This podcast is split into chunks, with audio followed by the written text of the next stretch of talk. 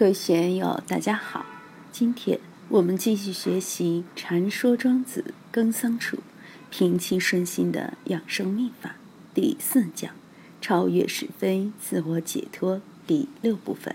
让我们一起来听听冯学成先生的解读：“一公乎中微而卓乎使人无己欲，圣人公乎天而卓乎人。”夫公乎天而狼乎人者，为全人能治；为虫能虫，为虫能天。全人恶天，恶人之天，而况恶天乎人乎？以却是义，义必得之，威也。以天下为之龙，则却无所逃。是故汤以袍人，龙衣饮；其木工以五羊之皮，龙百里奚。是故非以其所好龙之而可得者，无有也。庄子这里又给我们讲了后羿的故事。羿公乎中微而卓乎使人无己欲。后羿是中国上古时代最有名的神射手。后羿氏是当时一个部落的酋长，他的箭术天下无敌，哪怕一只苍蝇在五十步外，他都可以一箭射中。他的射箭功夫的确很了不起，但却没能做到无己欲，使自己默默无闻，不让大家知道。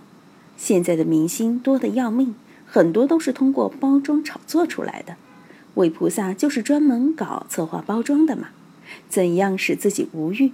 不是刻意的无欲，而是在日常生活中成为一个平常人，有平常心，做平常事，不去搞惊天动地的事。自然就无己欲了，别人都不知道你是怎么回事。所谓大智若愚嘛。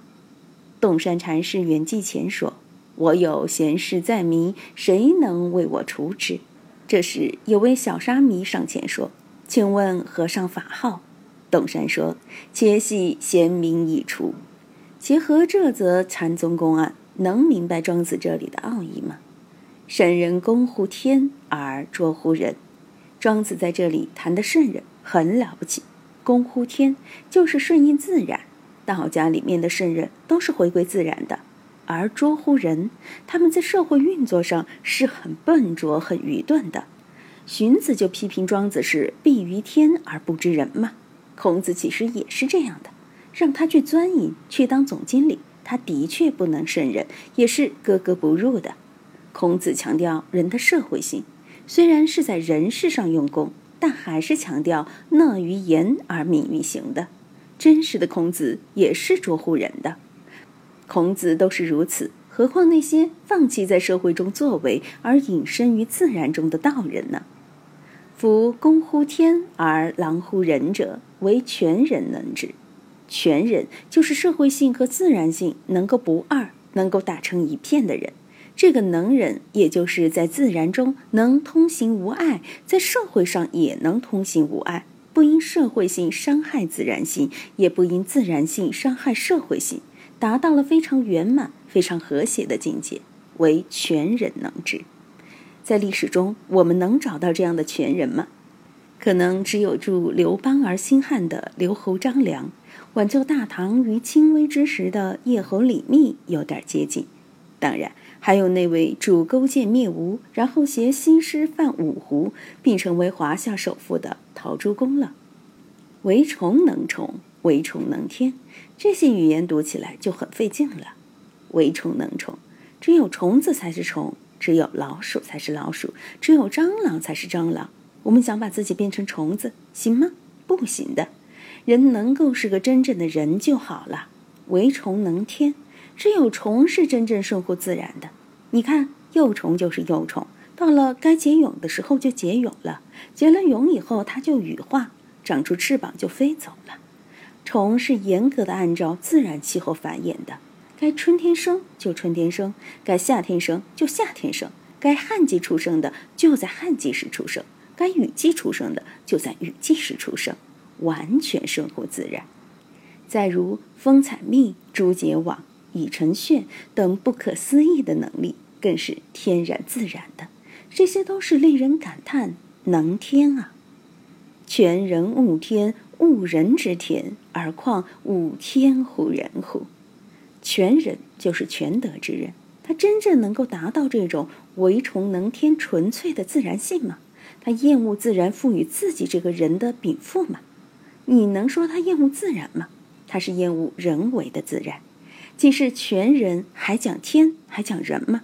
一讲就落二了。庄子在《齐物论》里说：“既以为一矣，岂得有言乎？”既然与天地万物为一，成为全人了，还谈什么天？什么人？人本来就是自然性和社会性的统一，强调哪一方面都是不对的。尽管道家提倡自然性，但把自然性仅放在嘴上也是不行的。误人之天，前面说了伪，虚伪的伪，人为的自然。我们现在打造环境，本来已经把自然破坏的差不多了，但又在不遗余力的打造景点，人为的种花种草。把所谓的景点打造成这样那样，这也是人为的自然、人造的自然。作为全人来说，他是不喜欢这样的。而况吾天乎人乎？我们到底属于自然还是属于社会？是一体的还是分离的？对于天人，我们是该和谐的面对，还是把它们分割开来、对立起来？这个就是摆在人类面前的一个永恒的课题。我们该怎么处理天人这个关系？下面继续举后羿的例子：一雀是羿，羿必得之，危也；以天下为之龙，则却无所逃。如果一只麻雀从后羿面前飞过，后羿张弓一箭，肯定就把它射下来了。这个就是后羿的威，是他的本事，他的能耐。他的这个能耐不过是见物胜物而已。如果以天下为之笼，麻雀就无所逃了。以天下为笼子，不仅仅是只麻雀，所有的麻雀都逃不过。不仅仅是麻雀，狮子、老虎，乃至于万物都被笼络住了。